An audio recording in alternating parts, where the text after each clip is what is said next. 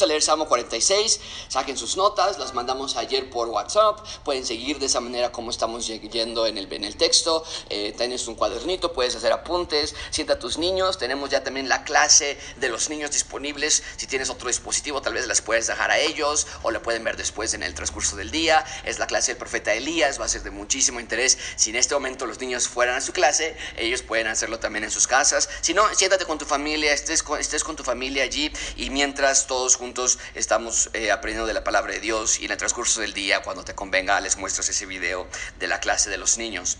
Dice la palabra de Dios, Salmo 46, Dios es nuestro amparo y fortaleza. Y estás en tu casa, léelo en voz alta con tu familia, eh, léelo junto conmigo, como siempre lo hacemos, todos juntos en sus casas y yo aquí. Dios es nuestro amparo y fortaleza, nuestro pronto auxilio en las tribulaciones. Por tanto, y subrayen esa frase, por tanto, la respuesta de que es nuestro amparo y nuestra fortaleza, no temeremos. Aunque la tierra sea removida, se traspasen los montes al corazón del mar, aunque bramen y se turben sus aguas y tiemblen los montes a causa de su braveza, Sela. Y Sela es una palabra que nos dice, tomen tiempo, mediten en eso y lo vamos a hacer esta mañana. Del río, sus corrientes alegran la ciudad de Dios. De ahí el título de esta semana de la clase y el canto que vamos a aprender en unos minutos. Espero que ya lo hayan practicado ustedes en, en YouTube o en Spotify, que se los envíe. Pero del río, sus corrientes alegran la ciudad de Dios, el santuario de las moradas del Altísimo.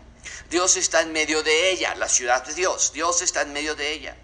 No será conmovida, Dios la ayudará al clarear la mañana. Bramaron las naciones, titubearon los reinos. Y, y en esa frase, los reinos. Hay una diferencia entre la ciudad de Dios, una comparación con los reinos de la tierra, titubean. Dio él su voz, se derritió la tierra. Jehová de los ejércitos está con nosotros. Nuestro refugio es el Dios de Jacob, Sela. Venid Ved las obras de Jehová que ha puesto asolamientos en la tierra, que hace cesar las guerras hasta los fines de la tierra, que quiebra el arco, corta la lanza, quema los carros en el fuego. Estad quietos y conoced que yo soy Dios. Seré exaltado entre las naciones, enaltecido seré en la tierra. Jehová de los ejércitos está con nosotros. Nuestro refugio es el Dios de Jacob, Sela. Vamos a orar Vamos a pedir a Dios sabiduría. Ora en tu casa, con tu familia, con tú solito, eh, con tu esposo, con, tus hermanos, lo que sea que estés. Vamos a orar todos juntos y vamos a pedir a Dios por sabiduría. Yo te pido que tú pidas a Dios entendimiento espiritual para esta clase, que tú pidas a Dios eh, sabiduría, iluminación y sobre todo que pidas a Dios, esa es, la, la, la petición que yo te haría, pidas a Dios saber si estás dentro de la ciudad de Dios y si acaso, si estás dentro de la ciudad de Dios, si acaso estás usurpando su lugar, y voy a explicarlo más al paso de los, de los versículos, o si no estás en la ciudad de Dios, hoy es el día que puedas ser parte de, esta, de este reino, de esta ciudad. Juntos vamos a orar. Señor, te damos gracias por tu amor, te damos gracias por tu bendición en nuestras vidas. Señor, son tiempos sin precedentes en la historia moderna de nuestro país, de nuestro continente, del mundo. Nunca antes habíamos visto algo que sucediese de esta magnitud. Y sin embargo, aún en medio del temor y del eh, asombro por la grandeza de este problema, confiamos en ti. Tenemos a plena confianza. Tú vas a proveer nuestras, a nuestras familias. Yo creo que nos estás mostrando por medio de esta situación nos estás recordando, hey, estaban muy cómodos en un lugar que no es su hogar. Estaban abrazados muy fuertemente de cosas que son temporales. El mundo pasa, pero mi palabra permanece para siempre. Y sin embargo a veces lo dejamos de ver. Y hoy estamos llegando a un punto de total dependencia a ti nada más, o por lo menos debería ser así. Algunos de nosotros no estamos trabajando como antes. Algunos de nosotros ya no tenemos empleo. Algunos de nosotros estamos batallando sin escuela, sin amigos, sin cine, sin restaurantes, sin salidas, sin compras, sin centros comerciales.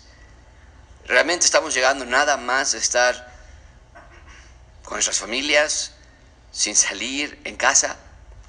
Creo que nos estás demostrando, Señor, a los creyentes que estábamos muy cómodos en un lugar en el cual nunca debíamos estar tan cómodos. Señor, nuestra ciudadanía no es de la tierra. Nosotros somos de la ciudad celestial.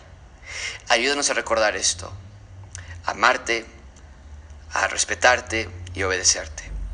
Y que durante estos tiempos de cuarentena y de dificultad sean tiempos de dependencia a ti, que nos pongamos a cuentas de nuevo contigo, que te deseemos de nuevo como cuando te deseábamos aquellas primeras veces que te conocimos, que no dejemos de pensar en ti, que oremos todo el tiempo y que dependamos solamente en tu palabra. Te lo pedimos en el nombre de Cristo Jesús. Amén. Un golpe de Estado es una de las peores cosas que le puede pasar a una nación. Un golpe de Estado es cuando una facción del gobierno, generalmente apoyada por el ejército, usurpa el poder ejecutivo de, un país de manera unilateral. Eh, generalmente el ejército o generalmente alguna facción de algún partido político roba al gobierno de manera sorpresiva, muchas veces de manera violenta. Los golpes de Estado causan miedo y temor, inestabilidad. Las poblaciones están diseñadas para ser gobernadas, no violentadas. Las sociedades funcionan mejor cuando las autoridades lideran, no cuando son usurpadas. Un golpe de Estado es un insulto a la democracia, un golpe de Estado es contraproducente en muchos niveles y aunque admito que en ciertos casos los golpes de Estado son el menor de todos los males, en la mayoría de las veces los golpes de Estado son el resultado de egoísmo y sed de poder. Y en un sentido similar, quiero estudiar esta mañana contigo acerca de un golpe de Estado. Quiero que examines si tú has sido parte o estás siendo parte de un grupo de élite que está usurpando el trono de Dios. Quiero que evalúes si en tu corazón, si estás robando la autoridad que Dios le pertenece. Quiero que el Espíritu Santo te muestre si acaso estás tomando la autoridad que solamente le pertenece a Dios. Porque el salmo que vamos a estudiar esta mañana habla de la ciudad de Dios, habla del rey de esa ciudad, habla de su control y su autoridad y habla de los efectos que Dios tiene sobre su reinado, sobre su ciudad y sobre sus ciudadanos. Y cuando estos efectos no son sentidos en nuestras vidas, es decir, cuando no estamos dejando que Él reine sobre nosotros, no es porque el reino esté reinando, sino es porque el ciudadano está usurpando esa autoridad que no le corresponde. Cuando nuestros corazones están inflamados por miedo, o cuando nuestras mentes están infectadas con temor, o cuando nuestros cuerpos están paralizados por ansiedad, no es porque el rey no pueda, sino porque el súbdito no quiere. Ese es el punto principal de este sermón. Dios quiere que veamos que nuestro único refugio lo encontraremos dentro de la ciudad de Dios. En un mundo donde es tan evidente que los gobiernos no pueden.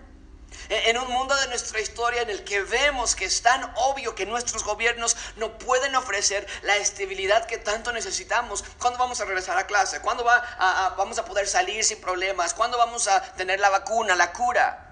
Es crucial entonces que pensemos en el reinado de Dios. Es vital que volteemos a la ciudad de Dios, al reino de Dios. Temíamos algunos de nosotros que una guerra entre Corea del Norte y Estados Unidos, que se estaban insultando, que se estaban amenazando en las últimas semanas, pensábamos que eso iba a desatar inestabilidad mundial. Temíamos que la inestabilidad del precio del petróleo nos afectara a nosotros. Temíamos que la falta de elecciones en Bolivia o la, el problema en Venezuela causara problemas en nuestra región. Nos preocupábamos por la estabilidad del peso frente al dólar. Nos decían una tercera guerra mundial va a devastar a la estabilidad humana, pero no fue nada de eso. Un virus ha derrumbado la economía mundial de la que tantos economistas se enorgullecían. Los seres humanos se celebran a sí mismos año con año, ordeándose premios Nobel unos a los otros. Ni los ganadores de los premios Nobel han podido o pudieron prevenir o vencer este virus. Y Dios está permitiendo estas pandemias para que nos recuerde de nuestra fragilidad. Lo que llamamos nuestro planeta ni es nuestro porque no lo podemos controlar. Y cada vez es menos planeta porque cada vez se hace más y más difícil vivir en él. Debe haber algo mejor, debe haber una mejor ciudad, un mejor rey, un mejor mundo. Y nuestra labor es someternos y obedecer a este rey en todos los aspectos de nuestra vida. Y hoy quiero recordarte estas, de esta ciudad. y de la importancia que tenemos de vivir como ciudadanos obedientes a un rey que ha prometido perfecta paz. Para lograr eso vamos a estudiar tres puntos.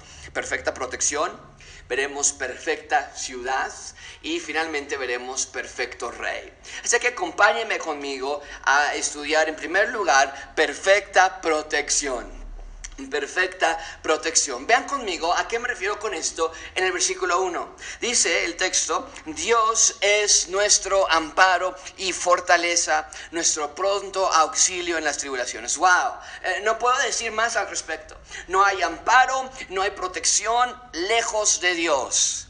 Eso es una nota confirmatoria del salmista. No hay más que buscar no hay lugar donde podamos encontrar si estás buscando la clase de amparo y de fortaleza que una ciudad fortificada puede brindar a sus ciudadanos. No busques más porque no hay lugar donde lo puedas encontrar. Solo Dios es nuestro amparo y fortaleza. La imagen del versículo 1, escríbelo en tus Biblias o en tus notas. La imagen es de una ciudad, versículo 1. Está hablando de una ciudad. Una ciudad fortificada, con altas murallas, con buenas defensas. Trae protección y cuidado a, sus ciudadanos que están dentro da paz a su gente, da estabilidad, da longevidad.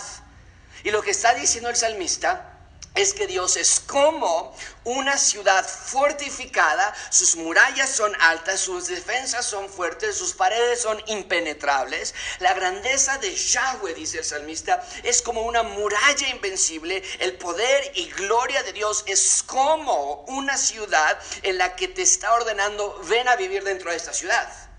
Dios quiere que las personas sean ciudadanos de esta ciudad. Dios quiere rescatar a las personas que están fuera, donde no hay amparo y fortaleza. Porque mucha atención con esto, amigos. Solo las personas que están dentro de las murallas de la ciudad de Dios están completamente protegidas. Afuera de las fronteras de la ciudad de Dios hay serpientes satánicas que envenenan a las personas con sus mordidas llenas de mortal maldad y pecado.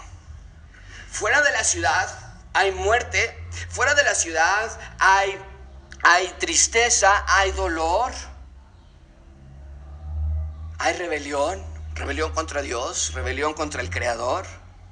Yahweh, nos dice el Salmo 1, el, el versículo 1, es nuestra ciudad que provee amparo y fortaleza. Y esta protección se hace particularmente necesaria porque vivimos en un mundo que no quiso ser la ciudad de Dios, y eso trae dramáticas consecuencias en las vidas de las personas, porque todo siempre se conecta a esa realidad. Dios quiso desde el inicio de la creación tener una ciudad en la tierra. Eso fue la voluntad de Dios desde siempre. Dios quiso tener una ciudad, un reino donde Él es rey y nosotros somos sus ciudadanos. Pero al haber nosotros rechazado a este rey, el mundo quedó empapado de dolor y muerte. Eso explica que al final del versículo 1 diga que Yahweh sí es nuestro amparo, sí es nuestra fortaleza, pero no te dice en las tribulaciones. Noten por favor la clase de sustantivo y el número de este. Tribulación habla de dolores, de aprietos, de complicaciones. Esta es la promesa de Dios. No una vida libre de tribulación, sino una vida llena de auxilio. ¡Wow! ¿Qué promesa es esta? Nosotros somos los responsables de nuestras propias tribulaciones. Nuestro pecado dañó el mundo. Nuestra rebelión destruyó nuestra comunión con Dios. Nosotros fuimos, nadie más. Y sin embargo, aún con todo eso, Dios quiere ser nuestro pronto auxilio en nuestras propias tribulaciones. Su ayuda no demora, su auxilio no se retrasa. La ayuda de Dios siempre es pronta, dice el texto. Y por otro lado, vean el número que acompaña a este sustantivo. Dice tribulaciones, plural. La vida del ser humano está marcada por muchas tribulaciones, ya sea por el empleo que tenemos, ya sea por la falta de empleo que tenemos, ya sea tribulaciones de salud, de familia, de bienes materiales, tribulaciones con los hijos, con la esposa, con el esposo, con tribulaciones por tener mucho y no ser feliz, tribulaciones por tener poco o tampoco ser feliz. Tribulaciones porque somos grandes de edad o tribulaciones porque somos muy jóvenes y no nos dejan hacer lo que queremos. Unos lloran porque no se han casado, otros lloran porque su matrimonio está por terminar. Unos tienen muchas posesiones, muchas posesiones y otros las muchas posesiones los tienen a ellos. Unos se han infectado con el virus COVID-19 y otros están en terror de ser infectados. El ser humano sufre tribulaciones todo el tiempo, pero, nos dice el texto, los ciudadanos del reino de Dios y solamente ellos tienen auxilio pronto, inmediato en cada una de estas tribulaciones. Ahora, esto debe provocar una reacción inmediata en nuestros corazones. Vean conmigo versículo 2. Por tanto, no temeremos. Eh, mucha atención con esto, amigos. La verdad de que Dios es nuestro amparo y nuestra fortaleza, nuestro pronto auxilio, debe aterrizar en una vida sin temor. E-, el salmista dice, no temeremos. Así que permíteme enseñarte esta verdad. Cuando vives una vida en temor, es como si creyeras que Dios no existe. ¡Wow! Qué terrible es dudar del poder de Dios. Cada vez que temes porque te has infectado del coronavirus, o porque qué tal y si te da, o cada vez que temes porque no tienes mucho, porque no te has casado, porque tus hijos están enfermos o porque no sabes qué estudiar, estás también dudando de la existencia, autoridad, control y ciudad de Dios. Lo que está pasando en tu mente cada vez que temes es lo mismo que pasó con Eva en el jardín del, Edén. Satanás te está susurrando con que Dios te dijo que Él es tu amparo y, tu fortaleza. ¿Con, ¿Con que Dios te dijo? Claro que no, diría Satanás. No necesitas a Dios porque Dios no es tan fuerte como dice. Se trata de ti. Tú busca, tú resuelve, tú sal, tú, tú, tú. ¿Quién necesita a Dios si solo tú puedes? Qué terrible. Porque el salmista está llegando a la conclusión opuesta. Debido a que Dios sí es nuestro amparo, sí es nuestra fortaleza y nuestro pronto auxilio, nunca jamás, bajo cualquier circunstancia, en la sombra de la muerte o en la aurora de la dificultad, nunca, dice el salmista, voy a temer. Incluso cuando lo peor esté sucediendo en el mundo, vean conmigo el resto del versículo 2, aunque la tierra sea removida,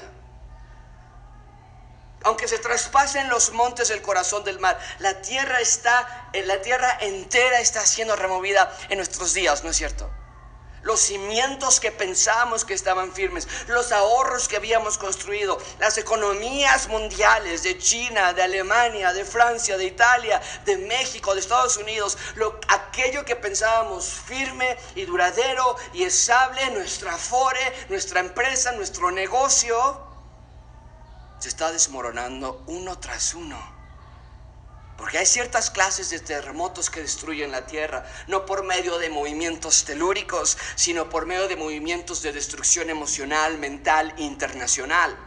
Pero dice el salmista, nuestra confianza está en Dios, no en esta tierra. Por eso es tan imperativo que nuestros ojos no estén en la tierra que es tan movediza, tan insostenible por sí sola. Necesitamos poner nuestros ojos en una mejor ciudad, un mejor rey, un mejor mundo. Versículo 3. Si las aguas, ah, perdón, aunque bramen y se turben sus aguas, y tiemblen los montes a causa de su braveza, no temeremos. Piensa en eso, dice el talmista. Sela la palabra Sela, ya se los dije, es una palabra de marcaje dentro del texto que pide al lector detenerte un tiempo para meditar en esta sección. Así que hazlo, amigo. Solo medita en la clase de protección que Dios da a sus ciudadanos. Aún en desastres naturales, aún en desastres personales, no tienes nada de qué conmiserarte. Es que no tenemos, es que me falta, es que me enfermé, es que a mí siempre me pasa. No tienes por qué vivir con miedo, con ansiedad, porque es precisamente a través de los tiempos difíciles, a través de las angustias en las que su pronto auxilio puede venir a ti. Su ayuda es pronta y oportuna y eficaz. Bien, ahí tenemos perfecta protección, su protección es impecable, por lo tanto no tememos. En segundo lugar, vean conmigo, perfecta ciudad. Vean conmigo, perfecta ciudad. Esto es increíble.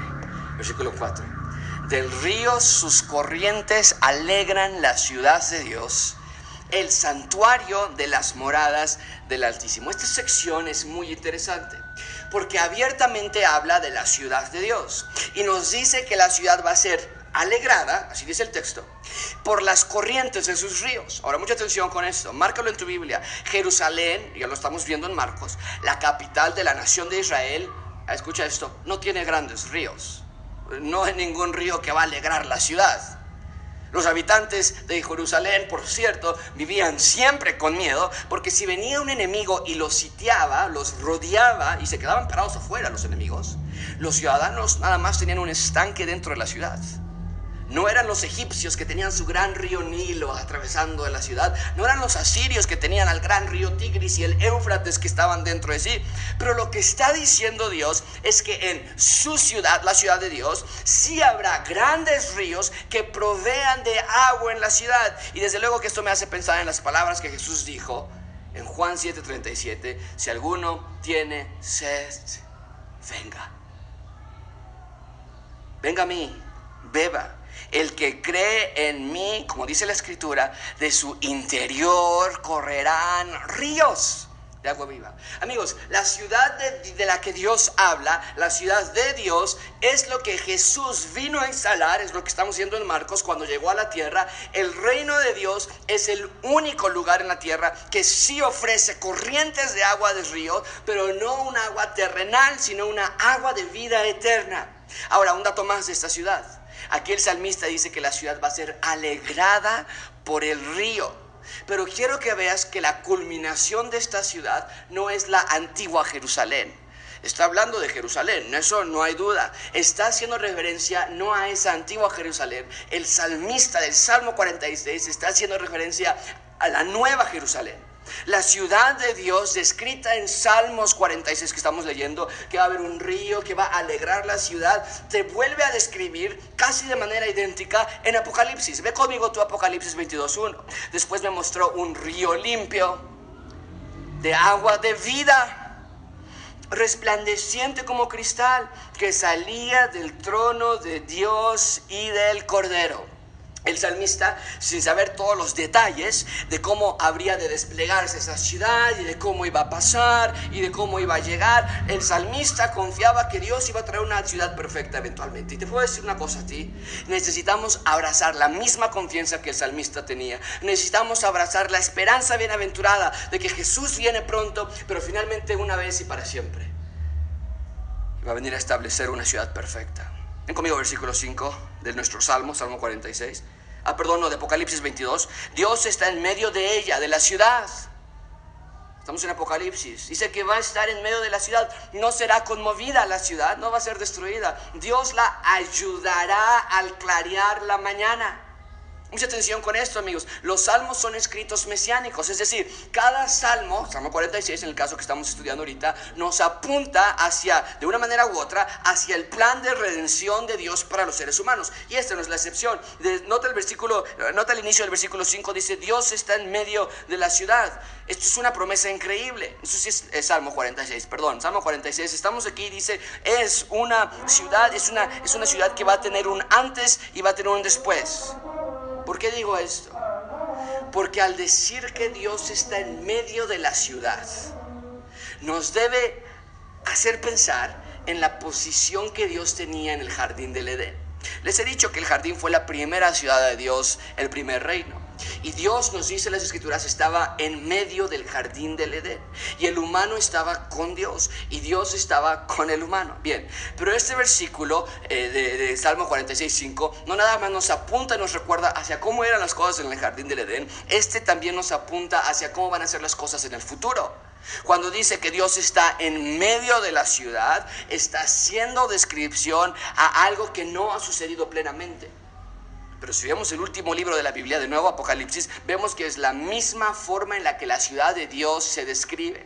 Apocalipsis nos dice que la ciudad de Dios, la nueva Jerusalén, un día va a descender del cielo, va a ser espléndida la ciudad de Dios, una ciudad perfecta en la que todas las promesas de Dios van a ser plenamente cumplidas. Y en nuestro texto nos dice que la ciudad de Dios se caracteriza, versículo 5 lo acabamos de leer, se caracteriza porque Dios está en medio de la ciudad. Y ve conmigo lo que Apocalipsis también describe acerca de la Nueva Jerusalén. Ahora sí, regresamos a Apocalipsis 21. Y dice, yo Juan vi la santa ciudad, la nueva Jerusalén, descender del cielo de Dios, dispuesta como una esposa ataviada para su marido, y oí una gran voz del cielo que decía, he aquí el tabernáculo de Dios con los hombres, y él morará con ellos, y ellos serán su pueblo, y Dios mismo estará con ellos como su Dios. Más adelante también dice eso en el versículo, en el capítulo 22 y 23, y no viene ella templo porque el Señor Dios Todopoderoso es el templo de ella y el Cordero. La ciudad no tiene necesidad de sol ni de luna que brillen en ella, porque la gloria de Dios la ilumina y el Cordero es su lumbrera. En efecto, entonces nos dice el Salmo 46, Dios va a estar en medio de la ciudad, así como estaba en el jardín del Edén y así como la describe Apocalipsis. Y nosotros, al igual que el salmista, debemos esperar ansiosamente que se cumpla esta plena culminación.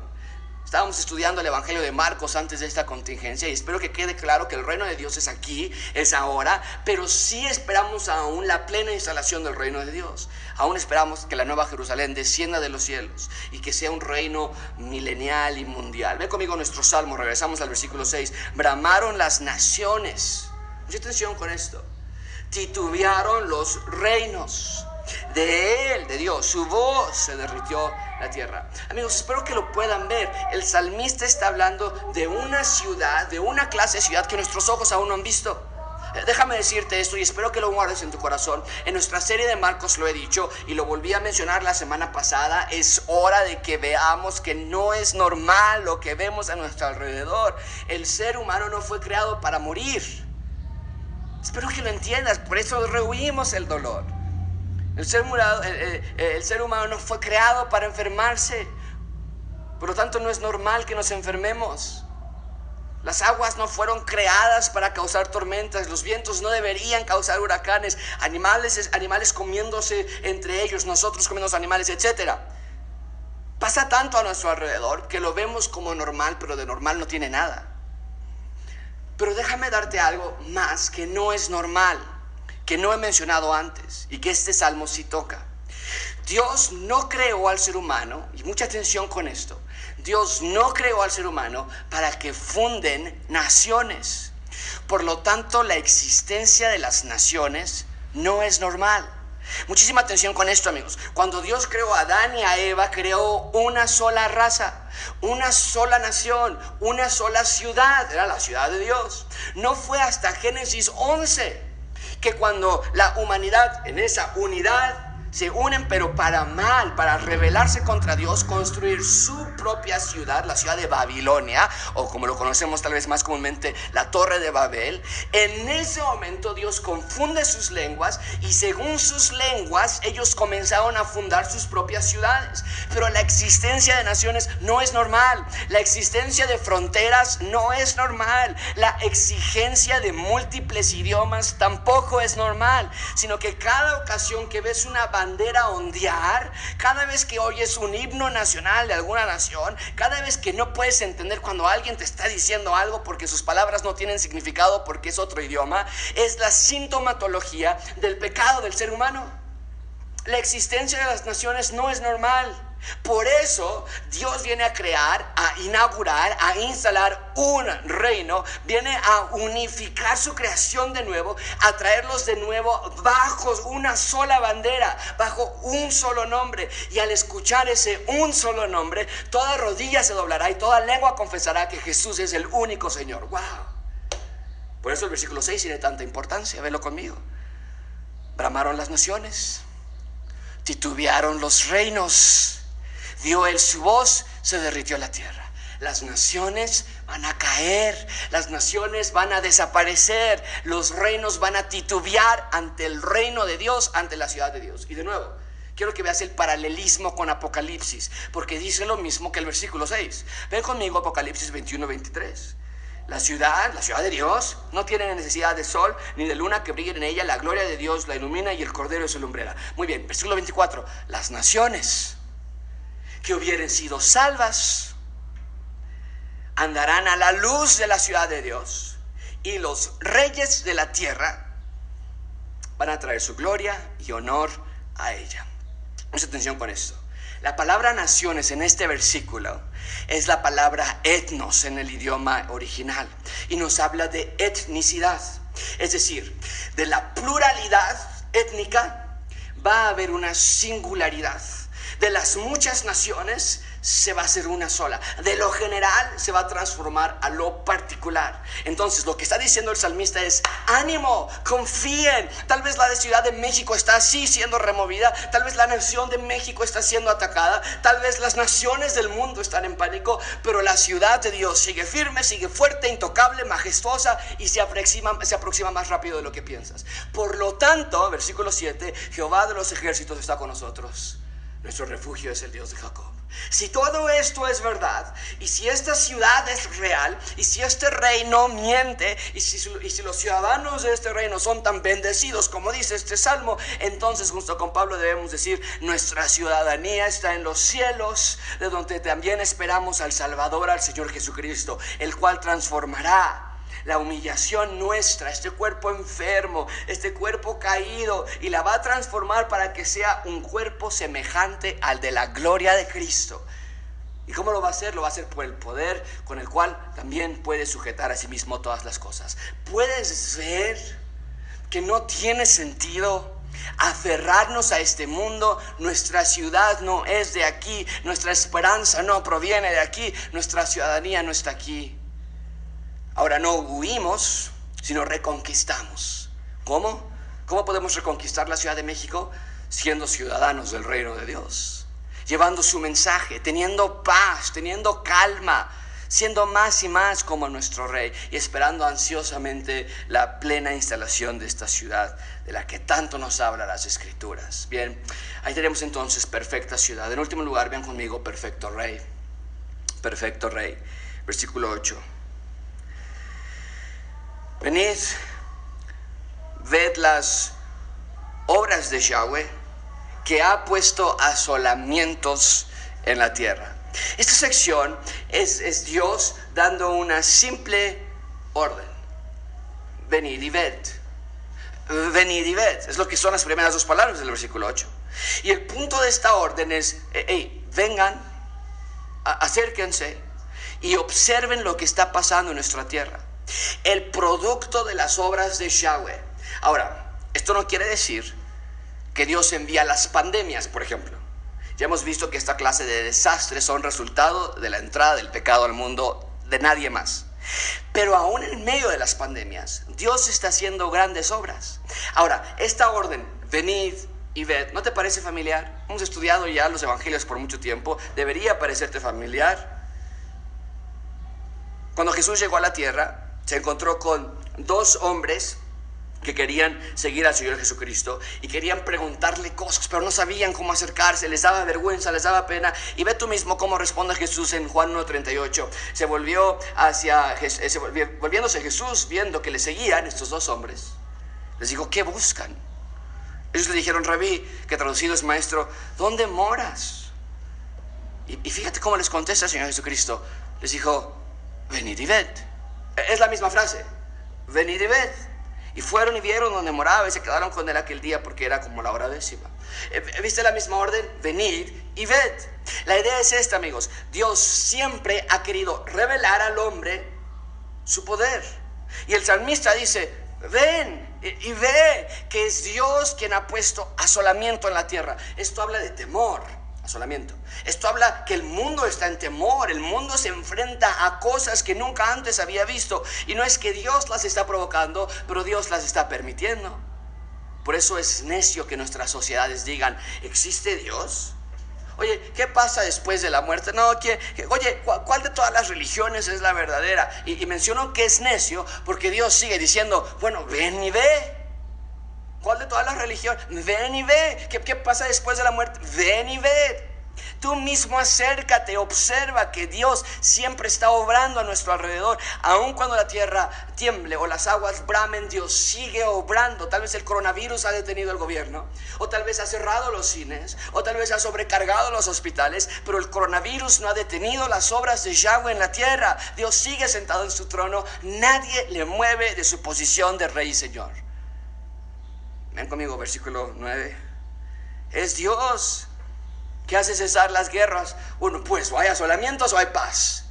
Versículo 8 y 9 es como, una, es como una moneda que tiene los dos lados. Por un lado, él dice, es Dios que pone temor en la tierra para que vean las personas su necesidad. Y versículo 9, es Dios quien trae la paz. Él hace cesar las guerras. Él rompe el arco, eh, quiebra el arco, corta la lanza, quema los carros en el fuego. Es el contraste del versículo 8. Porque el versículo 8 nos dice que la tierra está en temor. Y aquí nos dice que es Dios quien trae paz a la tierra. Es únicamente Dios quien puede traer paz plena a una tierra en dolor. Entonces, por un lado, Él permite que pase todas las cosas. ¿Sabes por qué te está pasando lo que te está pasando? Problemas con el negocio, ahorita con todas las dificultades, problemas de finanzas. Ah, ¿Sabes? Te puedo decir una cosa y voy a sacar un, un episodio de podcast. Seguramente se han elevado la cantidad de problemas familiares. Esposo, esposa, hijos. Al estar todos juntos en un mismo lugar, al haber presión económica, al haber incertidumbre, comienza a haber roces entre nosotros, dificultades ya ves, por eso te dije que no nos metiéramos a esa escuela tan cara. Ya ves, por eso te dije que no hiciéramos ese negocio. Ya ves, por eso te dije que ahorráramos más. Comienza a salir más dificultad. Es Dios quien permite estas cosas para que te des cuenta que la paz no estaba ni en el dinero, ni en el negocio, ni en la escuela, ni en la salud. Sino que veas versículo 9 y digas, es Dios el que es el único que me puede traer paz.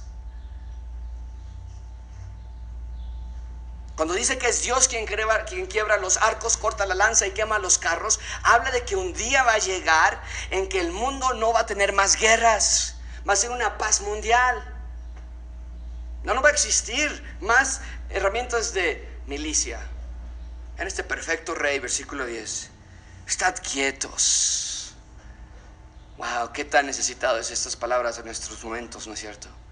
Tranquilos, tengan paz conozcan que yo soy Dios. Seré exaltado entre las naciones, enaltecido seré en la tierra. Pensaríamos que diría, estad quietos, ya va a pasar todo esto y tu negocio va a volver a abrir, ya va a pasar todo esto y te va a llegar dinero, pero nunca se trató de ti, siempre se trató de Él. Pero cuando tenemos nuestros ojos puestos nada más en nosotros, claro que nos trae inestabilidad. Pero dice Dios, hey, tranquilos y recuerden, yo soy Dios, descansen en mí. Las naciones un día se van a unir, un día van a declarar que yo soy Señor, pero mientras tanto, tranquilos. En sus angustias, en cada una de ellas, yo soy tu pronto auxilio. Y por lo tanto debemos decir, versículo 11, Jehová de los ejércitos está con nosotros. Tal vez el dinero se nos ha ido, tal vez la paz se nos ha ido, tal vez el negocio se está acabando. Tal vez el trabajo nos está mandando a casa sin goce de sueldo. Tal vez los, los gobiernos están diciendo, ¿sabes qué? Tal vez hasta julio, septiembre. Pero Dios dice, yo estoy contigo. ¿No es eso lo que querías? Yo estoy contigo. ¿Cómo podemos concluir este sermón? Dios quiere que veamos que nuestro único refugio está dentro de la ciudad de Dios. Ah, la ciudad de Dios. ¿No quieres que la ciudad de Dios reemplace nuestra ciudad? ¿No te gustaría que la ciudad de Dios reemplazara nuestra ciudad? Yo veo tanta basura en las calles. Yo veo tantas paredes grafiteadas. Yo veo tanta maldad y desesperación y rapiña. Lo más importante que está haciendo el virus COVID-19 es desenmascarar a nuestra sociedad. No todo está bien. Un pequeño virus y trae inestabilidad mundial. No somos esta tierra. Pon tus ojos en Jesús, el autor y consumador de la fe. Pon, pon tu mira en las cosas de arriba, no en las de la tierra. Somos extranjeros, somos advenedizos, pero a veces por estar tanto tiempo aquí se nos olvida que no somos de aquí, se nos olvida que nuestra bandera es otra, que nuestro himno es otro, que nuestra ciudad es otra. Es momento de desear ansiosamente la ciudad de Dios. Es hora de ponernos a cuentas con Dios. Es hora de vivir como ciudadanos del reino de Dios Dios en una ciudad que desesperadamente necesita ver la luz de Dios. Vamos a orar. Y yo necesitamos este recordatorio tan importante para nuestras vidas. Literalmente, no, no, estamos hablando figurativamente, literalmente, el mundo está de cabeza en varias ocasiones se ha tenido que poner un freno de emergencia en las actividades cambiarias de las bolsas de valores del mundo, porque los, las acciones están cayendo precipitadamente. Literalmente los gobiernos están teniendo que dar dinero a sus ciudadanos para que sus ciudadanos puedan salir a comprar comida. Literalmente, no, no, no figurativamente, literalmente los líderes mundiales están siendo infectados por este virus, están en cuarentena. Presidentes, primeros ministros, nos acabamos de enterar del primer ministro de Inglaterra, enfermo. Señor, esto es momento de despertar, que la iglesia despierte, que nuestro Nuestros ojos han estado puestos mucho tiempo ya aquí abajo. Ya, es hora de ver hacia arriba. Sí, de vivir aquí mientras estamos aquí, claro, abriendo negocios y, superándonos, invirtiendo donde se puede invertir, pero el peligro de hacer todas estas cosas es de empezar a sentirnos muy cómodos aquí, olvidando que somos peregrinos. Y cuando se nos mueve el tapete, levantamos las manos y decimos, ¿por qué Dios? Si también me estaba yendo con el negocio, mira, ya está, híjole, y ahora, ¿y ahora qué voy a hacer, Dios, con el dinero que me pidió prestado y ahora cómo voy a pagar? Y tú nunca nos quisiste así. Pablo dice, con abrigo y sustento estoy feliz. Creo que nosotros estamos muy felices, no nada más con abrigo y con sustento, queremos una lista mucha más larga que nada más abrigo y sustento. Señor, este virus nos dicen al final del día, va a enfermar a menos de un por ciento de la población. Al final del día la tasa de mortalidad no va a ser tan alta, los expertos nos dicen. Pero lo que este virus sí está revelando en este mismo momento es que como creyentes hemos bajado la guardia. Hemos quitado de, nuestro, de nuestra asta la bandera de la ciudad de Dios y hemos colocado otra bandera. Y le rendimos honores y la adoramos y la veneramos. La bandera de la tierra la bandera de nosotros, la bandera de nuestra vida. Y sentimos como una falta de respeto que alguien venga a interrumpir, que ya no podemos salir al cine, que ya no puedo ir a mi escuela, que ya no puedo tener los ingresos que tenía antes. ¿Quién se le ocurre algo así? ¿Por qué Dios lo permite en mi vida? Señor, que digamos junto con el salmista, solamente la ciudad de Dios es nuestro refugio. Nada más. En el nombre de Cristo Jesús. Amén.